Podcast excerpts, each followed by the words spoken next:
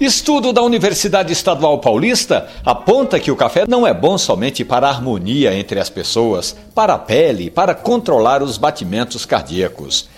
Agora, pesquisadores da Unesp concluíram que café também é um ótimo repelente para o mosquito da dengue. Eu já tinha recomendado aqui colocar sobra de café nos vasos de plantas e de flores para servir de adobo. A pesquisa da Universidade Paulista apontou que a borra de café é um excelente remédio natural para matar o mosquito da dengue sem contaminar o solo com produtos químicos.